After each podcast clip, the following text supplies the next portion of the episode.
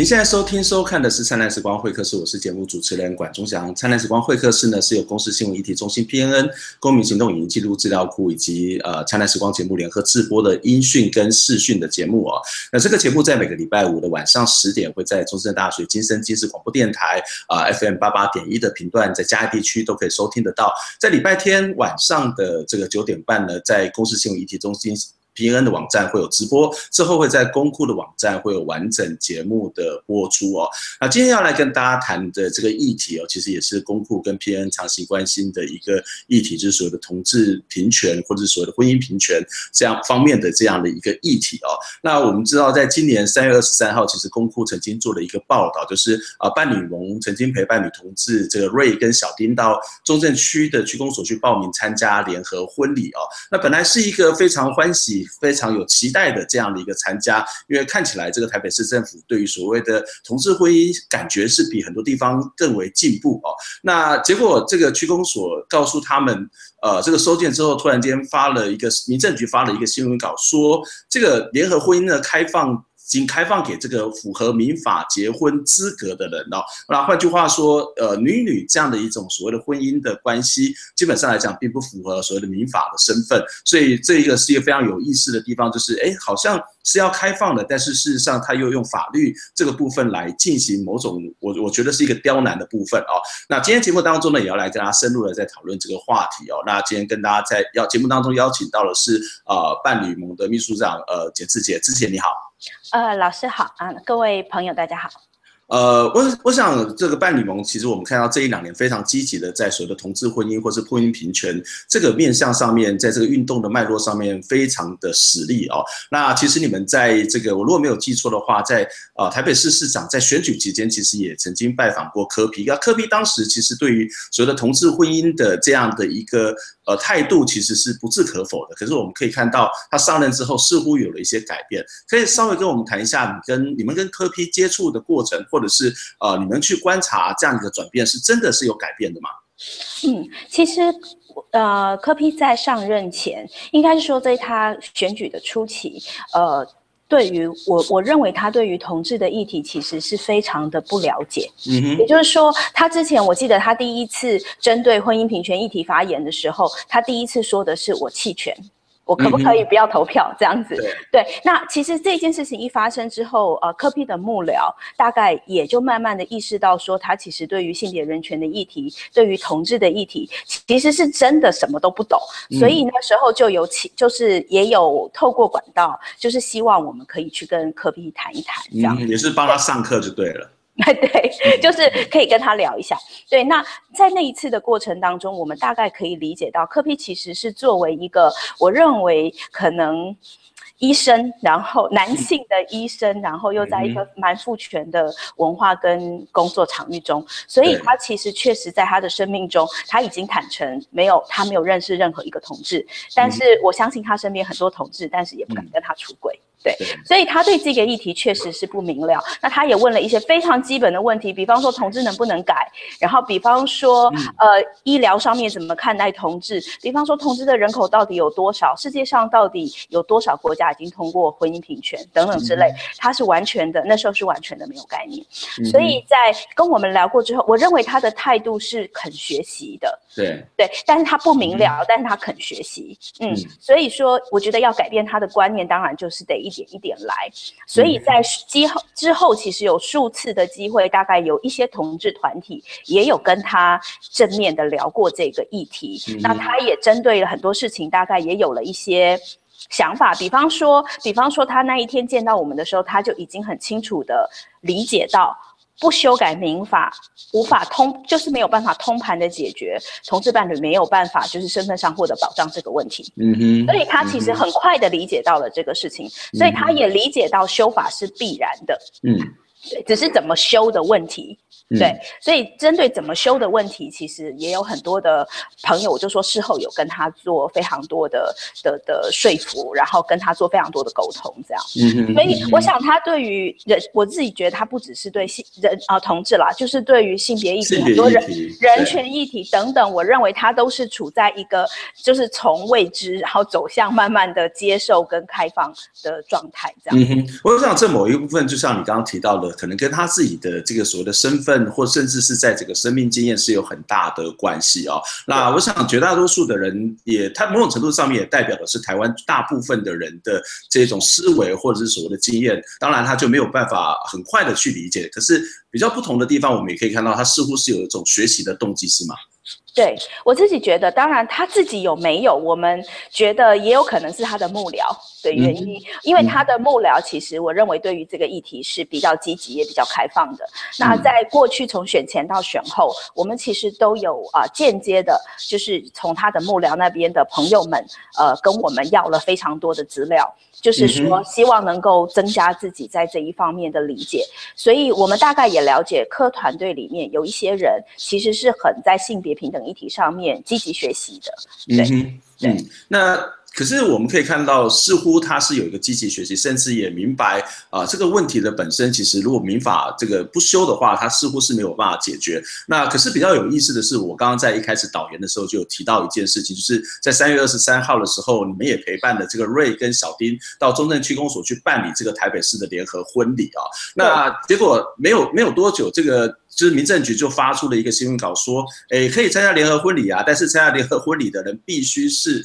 符合民法这个这个结婚资格者哦。那很显然的，这个以女女这样的一种身份去参加这个联婚联合婚礼，其实是某种程度上面是被碰了一个软钉子嘛。对对，其实这个事情我们啊、呃，应该是说，也不是只有在三月二十三号那一天才、嗯、才才开始跟台北市政府沟通。其实我们很早就在跟台北市政府沟通这件事情。从大概嗯二月底的时候，因为台北市政府从郝龙斌的时代一直都有同志的一个联系的汇报，对他这个联系汇报上面，这个是其实是大概四五四年左右了，就是说这个联系汇报已经持续四年左右。那在呃柯市长上任之后的第一次同志联系汇报上面，当时我就提议，就是希望可以让联合婚礼直接纳入同志可以参与。那当时的这个主持的会议的人其实是。那个嗯，民政局长，所以是蓝局长这样。那蓝局长当时有一点不置可否啦。我想他那时候的态度是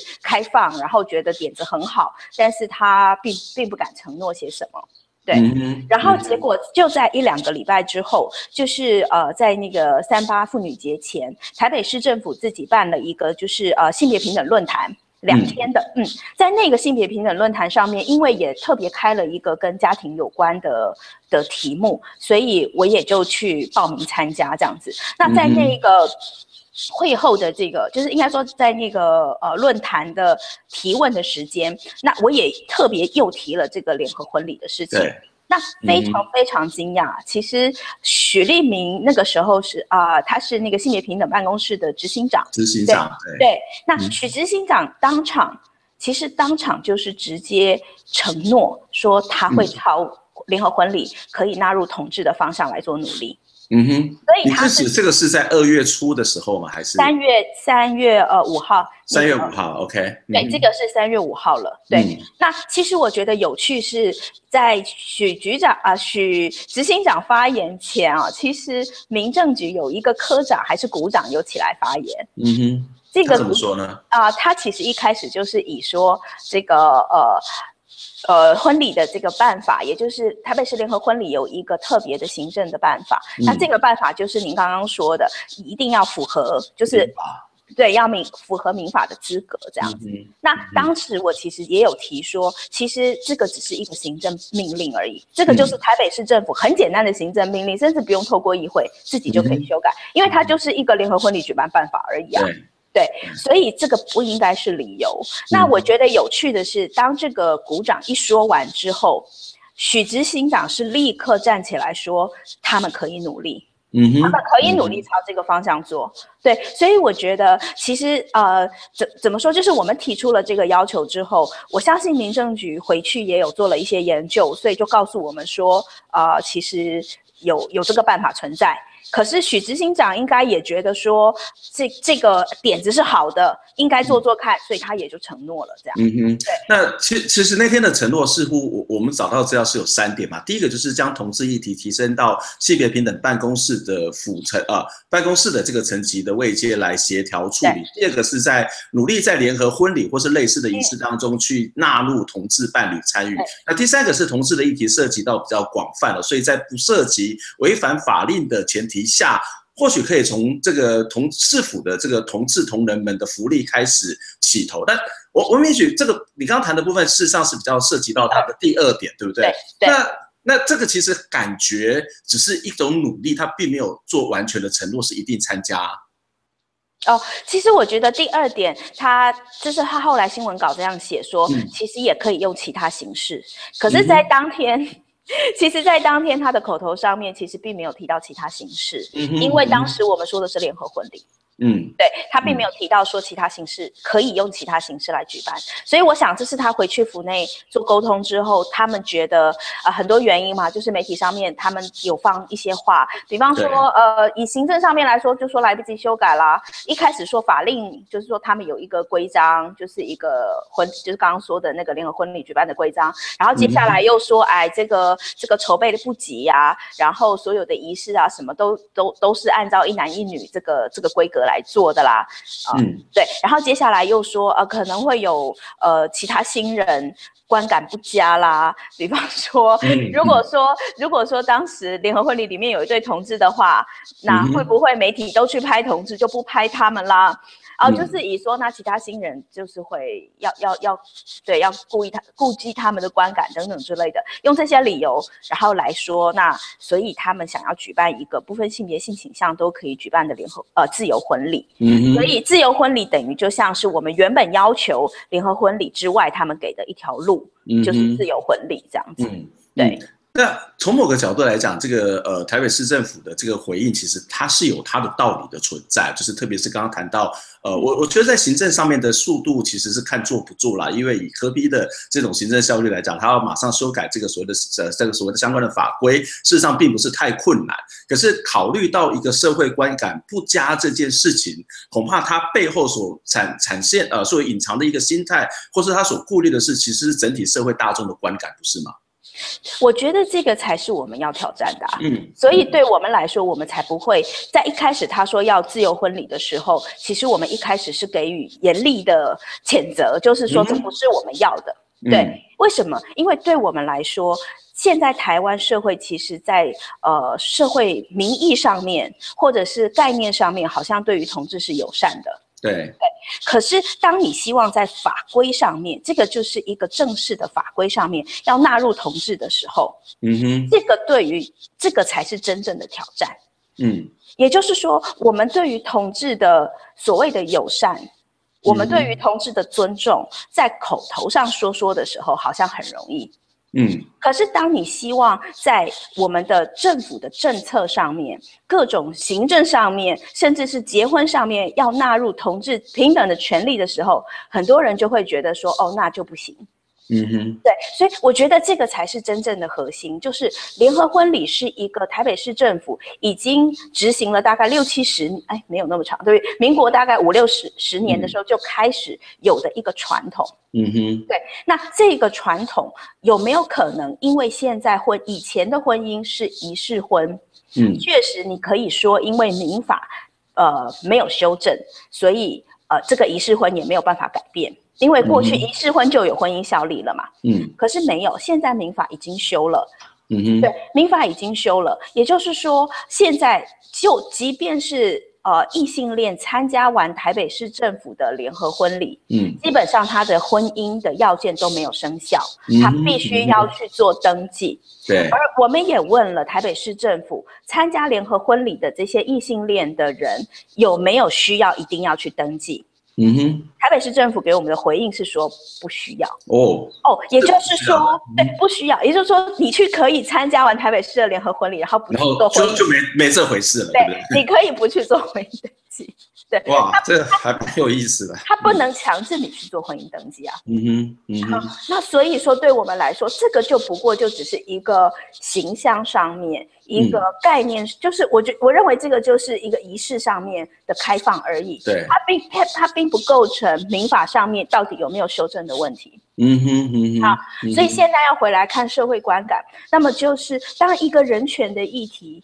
就是在需要突破的时候，就是当我们少数的人权需要争取的时候，其实通常影响的都是所谓多数人他们的利益。嗯、那我觉得婚姻平权的议题并没有影响这一些多数的人结婚的这个利益，并没有。嗯嗯、但是对于他们情感上面，他们会觉得受到了。我觉得他们的优越感受到了冲击，嗯，因为接下来他们就再也没有办法说异性恋其实是唯一美好的性倾向，嗯，对，所以我觉得是这个概念受到了冲击。但是问题是，我们的法治、我们的政府在做资源配置的时候，我觉得联合婚礼现在是一个台北市政府的资源配置的问题，嗯哼。那政府在做资源配置的时候，是不是要考虑到有一些人？就是觉得同志不好这件事情，嗯，还是台北市政府根本就应该拿出魄力来。既然你说性别平等，那么你就拿出魄力来，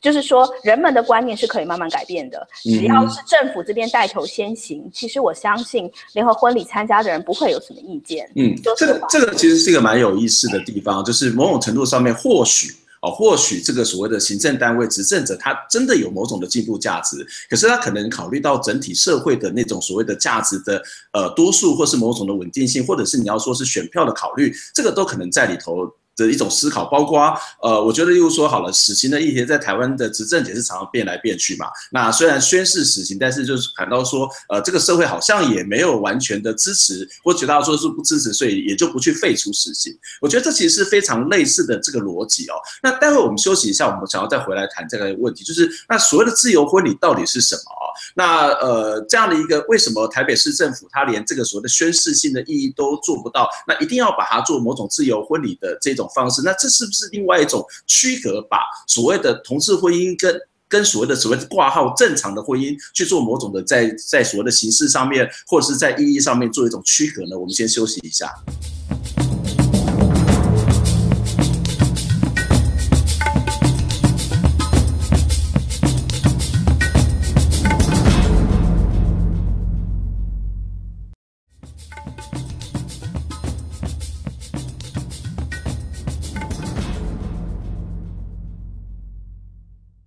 您现在收听收看的是《灿烂时光会客室》，我是节目主持人管中祥。《灿烂时光会客室》呢是由公司新闻议题中心 PNN 公民行动影音记录资料库以及《灿烂时光》节目联合制播的视讯跟音讯的节目啊。我们在每个礼拜五晚上呃十点的时候，在呃中山大学金山新市广播电台会有这个直播。呃，黄声音的直播在礼拜天晚上的九点半呢，在呃公司新闻议题中心 PNN，我们会有所谓的视讯的直播，之后在公库的网网站上面会有完整的播出哦。今天在节目当中也要聊一个，其实在我们的节目已经谈了很多次，但是又是非常重要的一个议题，就是跟同志婚姻、婚姻平权有关。今天在节目当中跟我们一起聊天的是呃伴侣盟的秘书长简志杰，志杰你好。嗯，啊、老师好，大家，嗯，观观众朋友大家好。对，谢谢志杰。我们刚刚在上一段节目当中有提到这个台北市政府某种自我打脸哦，曾经也说啊、这个同志婚姻是可以在联合婚礼办，但是事实上它似乎有点反悔。不过他其实也提到另外一个方法，就是所谓的自由婚礼哦。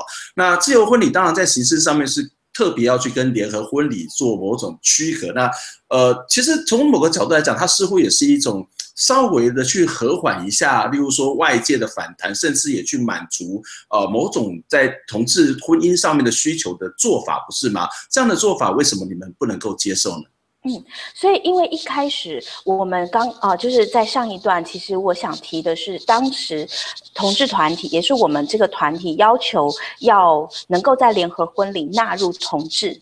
我觉得当时我们的想法是。嗯联合婚礼其实是一个，呃，就是我刚刚说，它其实后来已经变成像是台北市政府的一个资源、一个福利。所以我们的概念是，基本上台呃说政府的体制，不论是政策还是资源还是福利，都应该要平等的开放给不同性别性倾向的市民参与。嗯、那联合婚礼其实就是这样子的一个性质。嗯，那我们要求婚姻平权是一样的道理。我们要求的是，就是政府在做婚姻这个承认的时候，必须开放给不同性别性倾向。那我们当然知道这个的呃阻力特别大，对。对，但是联合婚礼其实就只是一个资源的问题。那同样的道理，它就应该开放。对，所以我们我们并不是希望说台北市政府另外要去花一笔预算来去做另外一个给同志用的什么东西。嗯哼，对，因为对我们来说，同志并不需要被另外处理，或者是另外给予其他的什么资源，不是不是这样子，而是现有的资源直接开放给同志就好。嗯哼，嗯哼，对，因为这样子同志才能被当成所谓的一般的公民市民嘛。对，所有东西才就是说性变成是很多的东西，性倾向就不再是一个考虑的因素。嗯哼，那也不是说同志好想要市长证婚，或者说同志好希望台北市政府可以、嗯、可以，你知道，就是呃证明他们可以结婚，或者是鼓励他们可以结婚。我觉得都不重点都不是这样。嗯哼，对对，所以所以其实当时就会觉得，我们争取的，我们要把它讲清楚。嗯，那婚礼只是其中一项。那接下来如果被我们发现台北市政府的政策里面有任何其实是排除同志的，我们一样会争取。嗯，那如果他们真的办了自由婚礼，你们至少办理盟会会去参与吗？或者是你们怎么去看这一件事情？如果他们真的要办的话？嗯对，那我想现在就是沟通的结果，这个来回沟通了大概两三个礼拜左右。那我们也可以理解到，目前台北市政府确实好像会觉得，就像刚刚说的，可能社会观感等等，他们有一些压力，或者行政上面来不及。这个，我想作为民间团体，也不是说不能理解啦。嗯，所以我们其实希望的就是说，如果是以说行政上来不及，那么就是明年，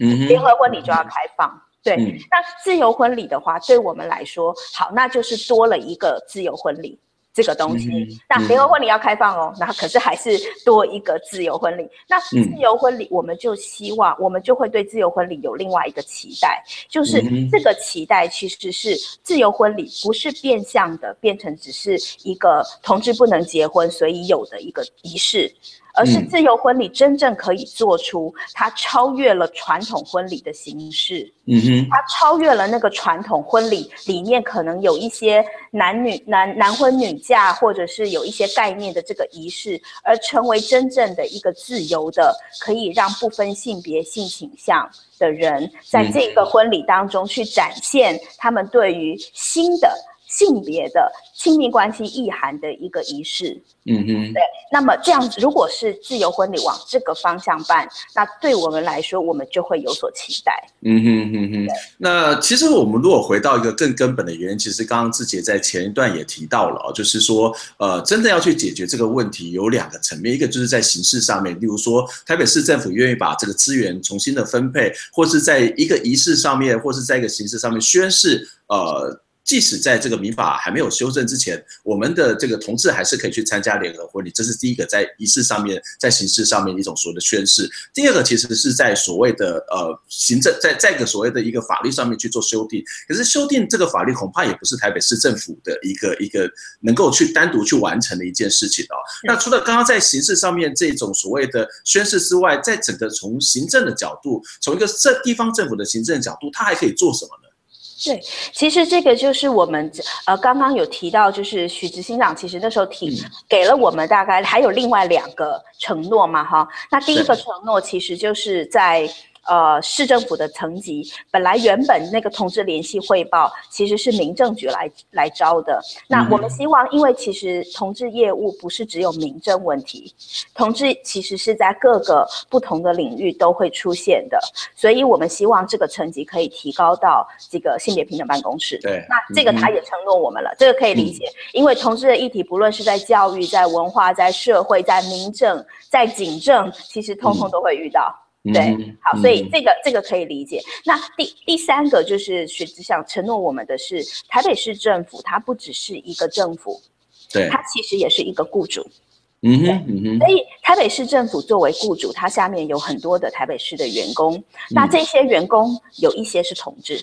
对，所以在很多的民营企业里面，他们为了展现同志友善，他们会在国家还没有通过婚姻平权的时候，由民间的企业就先开放给这些同志伴侣，比方说一些员工职员的一些配偶的福利、眷属的福利。嗯嗯嗯，对，那这个是台北市政府我认为可以做的。嗯。对，那这个其实许志祥许志祥目前有答应说，他们可以朝这个方向做做看。嗯、这边的福利其实是像呃，像像有些呃公务机关，例如说好了，这个婚丧喜庆之类的，它会有一些所谓的福利奖金，或者是所谓的抚恤这种类似这样的一种做法嘛？对呀、啊，像婚假，嗯哼，嗯哼，像例如说家庭照顾假，我可不可以照顾我伴侣的我伴侣的，例如说妈妈。对他如果怎么了，我可不可以去照顾他？我认为应该要可以嘛，哈、嗯。然后比方说，呃，请假，因为台北市政府有规定要自己请假，但是如果自己不能请假的时候，例如说配偶可以代为请假，嗯、那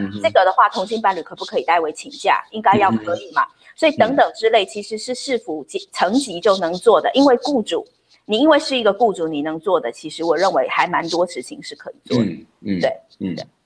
那在其他有什么行政上面他可以做的吗？例如说，呃，刚刚我们也谈到说，像日本的社谷，事实上他们的地方政府也做了一些措施，让这些同志的婚姻至少在法律还没有完全开放允许之前，他们还是可以在形式上面或是在他的生活上面有一些改变。对，其实哈，这个要求市府层级就直接开放给同志伴侣做登记的这一个概念，其实台同在台湾的同志团体大概也至少说了五六年之有了。那这五六年的期间，其实呃市府这边一直都没有给予回应哦。那也都是说每一次的回应大概就是说呃这个事事事事情很复杂，没有办法这样做，因为婚姻是中央层级的问题，地方政府没有办法直接做等等之类。但是其实。其实我们那个时候一直告诉他们说，比方说过去伦敦市就曾经做过这样，就是在英国还没有通过同性婚姻的时候，伦敦市就已经先开放给同志先做登记这样子。那现在其实离离我们最近的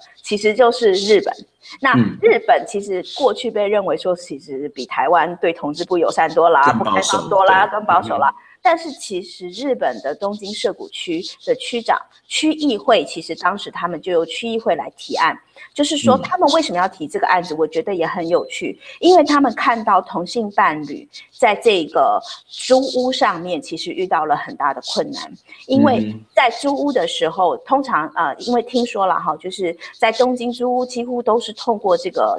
呃中介，对，那。房产都有分，就是要不就是单身的房屋，要不就是家庭的房屋。嗯、那所以当同志伴侣要去做租屋登，就是要做租屋的时候，那呃中介一定会去问说，那你们是什么关系？如果你们要住家庭房的话，嗯、你们是什么关系？嗯，这么这么严格的在规范这些。对一定会问，那很多的同志伴侣，因为就是说同志伴侣，或是说不出原因，就是朋友，那仲介其实是可以不附带任何理由的，就不把房子租给他们。嗯哼，嗯哼，对。那其实，在台湾，其实同志在租屋上面，当然，呃，也不是说没有遇到困难，因为当同志要去租房子的时候，必定也会房东会问说你们是什么关系。嗯哼，对。那很多房东可能也会觉得你们关系不明，就不想把房子租给你们。嗯，对。那因为日本的话，其实感觉上这个议题会比台湾更严重一些，所以确实很多的同志在租屋上就面临了蛮大的困难。对，那所以说涉谷就是以这一个案例作为，就是说呃，议会就会认为说，那可不可以区来去发一个同性伴侣证？嗯哼，就是像是一个 partnership，就是同伴侣的证书，给这个同性的伴侣，让这个同性的伴侣可以出示这个证明的时候，他在租屋上面就可以证明说，那我们其实是呃。政府，而且是区给我们正式许可的一个伴侣关系，嗯、那么就不要在这些方面，比方说租屋啦、医疗同意啊等等方面，就不要再再刁难，嗯，等于是给我们一个认可这样。但是这个不代表说婚姻已经承认了，因为其实，在法令上面，如果跟配偶相关的福利跟权利，其实当然在涉谷区也是没有办法，就是即便是拿到伴侣证的人，其实应该也是没有办法来去享有的。嗯哼，嗯哼，对。可是他至少已经解决了这些同志伴侣在生活上面部分的一些，对，就是他需要出示证明说，这是我的重要他人，他是我身份，就是而且还是国家认可的一个重要身份的时候，这个这个问题就能够被解决。嗯哼。那其实台湾同样也是，因为台湾在医疗的签署同意书的时候，还有其实租屋的时候也是，等等，其实你都会像例如说，我要领个挂号信都不行，我要帮我的伴侣领个挂号信都很麻烦哦。嗯嗯。所以说这类的事情其实是可以透过台北市政府给予同性伴侣证。他们就可以在生活上面解决很大的不便，但是当然釜底抽薪之际，当然还是一定要有婚姻平权的通过。对，那个，但是这个就是中央层级。嗯，不过至少地方政府的层级，它还是有很多的这个项目，很多的这种做法，是可以让这个所谓的同志婚姻，或是所谓的伴侣之间，它能够更更开放，或者是更进步的一些做法啊。那我想，这个台北市政府或许在这个大的这个刚刚谈到一个所谓的联合婚礼这个部分，它恐怕短时间看起来是有点困难。可是至少在它目前承诺的部分，也得要马上去做到。那今天非常谢谢志杰来接受我们访问。那我想这个议题，我想还是会持续的关注，而且他恐怕还得要更多的社会的民众、更多的大众共同来关心这个议题。那希望下次有机会再跟志杰讨论相关的议题。我们节目到这边结束，下个礼拜我们空中再会，谢谢，拜拜。谢谢，拜拜。